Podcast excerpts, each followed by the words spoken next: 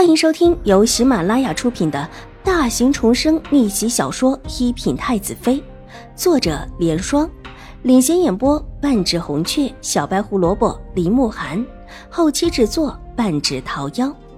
喜欢宫斗宅斗的你千万不要错过哟，赶紧订阅吧！第三百八十四集。这个时候过来。府里闹得不成样子，不太好吧？老夫人犹豫了一下，秦怀勇却说：“新国公夫人说无碍，说他这个时候更应当过来。”秦婉如心头冷笑，狄氏被禁制在院中，新国公夫人的手伸不过来了，这便要亲自上门了。新国公夫人果然是一个有情有义的人。老夫人叹了一口气，秦府这会儿在风口浪尖。明眼人谁都不愿意在这个时候横插一脚进来。新国公夫人能在这个时候过来探望，从某种成分上就是给秦府撑了一把腰。老夫人如何不感动？连坐在一边的水若兰也是连连点头。还未见到这位新国公夫人，就已经心生好感。秦婉如微微低头，目光落在椅角的精致雕纹上，眼底闪过一丝幽冷。这位新国公夫人还真是不忘记在任何时候刷一波好感，这会连祖母和母亲怕是都觉得她的为人实在是可亲或者可敬，却不知道这人才是在后面捅刀子的人。新国公夫人是在第二天过府来的，并且还带了厚重的礼物，对于宁远将军府的每位主子都有奉送。甚至于连客居的祁荣之也得了几块料子和几件首饰。祁荣之大喜之后，便带着春意也前往老夫人的院子，向新国公夫人答谢。秦婉如来了算是晚的，到老夫人的院子之后，就已经听到院子里的笑声不断。当下提起裙子，缓步走进去。郑嬷嬷跟在她身后进门。这一次，她没有带清月他们，只带了郑嬷嬷。屋内老夫人坐在首位，一脸笑容，暗青色福字纹被子配着暗青色的抹额，当中一颗大红色宝石看起来精神不错。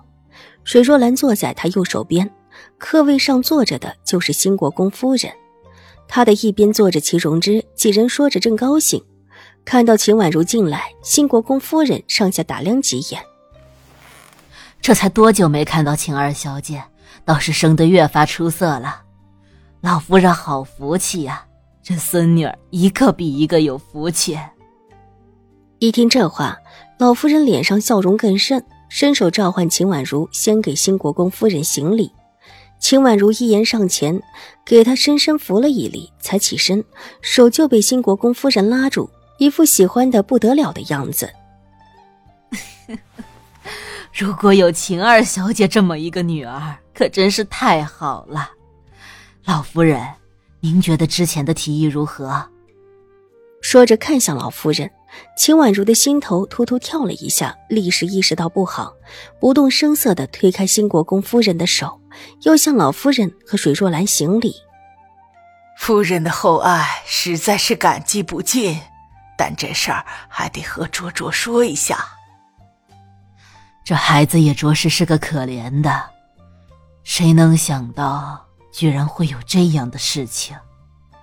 小名叫卓卓。新国公夫人脸上闪过一丝异样，但立时一闪而逝。如果不是秦婉如一直注意她，还真的没有发现自己这个唯有祖母在叫的小名让她想起了什么不成？谁说不是呢？这孩子呀，也的确是个命苦的。老夫人越发的叹息起来。看了看秦婉如的乖巧柔顺，只觉得心头涩涩的。那么小就无父无母的成为孤儿，又怎么会不可怜？最可怜的是狄氏这个不贤的，以前答应的好好的，说是会把卓卓当做亲生的，但实际上却一直在拿卓卓做法子。我膝下只有一个女儿，又是一个爱讲学的，平时也不在身边。倒是想着能有一个这么可爱的女儿在身边。之前看到秦二小姐的时候，就特别的喜欢，但又不敢冒昧。上次到贵府上的时候，就是想问问狄夫人的意思，以为狄夫人是晴儿小姐的母亲，想不到，却是弄错了。新国公夫人说到这里的时候，向水若兰歉意一笑，水若兰报以柔和的笑意。这时，原本他的确有一些疑惑，但眼下却觉得新国公夫人说的有理。京城的人都知道狄氏是表哥的正妻，谁知道自己是谁？新国公夫人登门拜访的是狄氏，也是情有可原。来，把我给晴二小姐准备的礼物拿出来。新国公夫人笑着对跟在她身后的一个婆子道。婆子点点头，两个丫鬟上前把手中捧着的锦盒呈上来。啊，这怎么好意思？方才国公夫人已经送过礼了。老夫人连连摇手。新国公夫人才进府之后便送了礼物，秦婉如的那一份已经送到了芷芳轩。正是因为这一份礼，秦婉如才匆匆过来向他表达谢意。又是送礼。秦婉如脸上虽然表现出一副很不好意思的样子，后退两步没好意思接，唯有眼底越发的幽寒起来，甚至带了几分戾气。之前送给自己的衣裳是不能随便穿的，这个时候又给自己送礼，无事献殷勤。他几乎可以确定，新国公夫人这一次果然对自己另有谋算。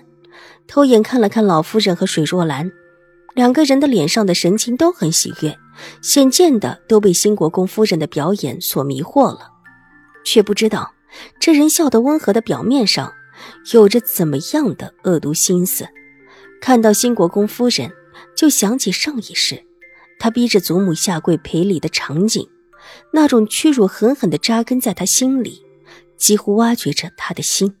这一世情况有所变化，新国公夫人的嘴脸也跟着变了。居然拿出一副欲交好秦府的样子，而且听这意思，还想从其他方向打自己的主意。之前的是之前的，现在的是现在的，总是我的一番心意，实在是太喜欢晴儿小姐了。新国公夫人满脸慈爱的看着秦婉如，笑容越发的温和。本集播讲完毕，下集更精彩，千万不要错过哟。